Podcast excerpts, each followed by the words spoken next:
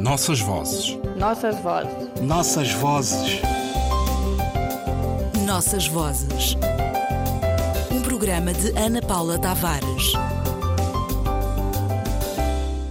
Outras vozes da poesia africana. Amaata Aido, Miss Aido, tem um dom muito útil no autor de teatro, que é o de mostrar sempre e, ao mesmo tempo, as duas faces da mesma moeda. Ela apresenta a reverência da sociedade africana em relação à maternidade, ao mesmo tempo que expõe a crueldade de um sistema que torna as jovens mães completamente miseráveis. Eldred Jones Cristina Amaido nasceu no Ghana em março de 1942 e dedicou-se de forma mais motivada quando, ainda aluna do liceu, ganhou um prémio promovido pelo Mbari Club de Ibadan. Já na universidade do seu país, começou a escrever O Dilema de um Fantasma, peça de teatro onde Amata Aido questiona os valores morais da sociedade e as questões do tradicional e do moderno. A estrutura da peça está profundamente enraizada na tradição oral. Formalmente segue as regras do conto, alternando conversas de adultos e de crianças, de forma a passar ensinamentos e preparar os mais novos para tempos futuros.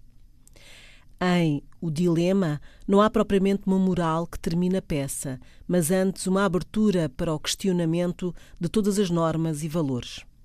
Amata Aido terminou a sua licenciatura na Universidade do Ghana em julho de 1964. Desde então, os seus poemas, peças de teatro, contos aparecem nos principais jornais do seu país, em Inglaterra e em França, na Présence africaine, bem como em muitas antologias da nova literatura africana.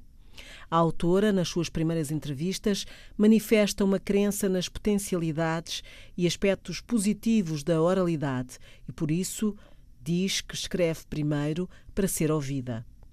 No seu trabalho está patente uma consciência da situação do seu país e do significado deste para a comunidade afro-americana e para as comunidades da diáspora.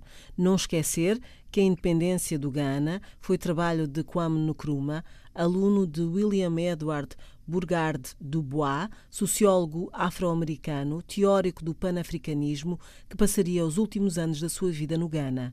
O tempo histórico e o espaço atravessam as suas obras quando trabalha sobre a escravatura e o legado africano para o mundo. Ver, por exemplo, a sua peça Anoa, publicada em 1970. Sinto-me quase culpada por escrever o tipo de coisas que escrevo, mas o meu alibi para querer continuar a escrever em inglês é o facto de ter a oportunidade de comunicar com outros africanos fora do Ghana, diz a poetisa e romancista, fazendo fé na sua crença de que a escrita pode e deve mudar o mundo. Mergulhar na obra desta escritora, Prémio Nelson Mandela em 1987, é mergulhar no universo do questionamento do feminismo que não alarga a sua luta a outras realidades e geografias que não as do universo capitalista e ocidental. No livro No Sweetness There, de 1970, Amaita Aldo cria personagens que questionam pesados legados da tradição e da modernidade e da necessidade de defesa da mulher africana em todos os contextos.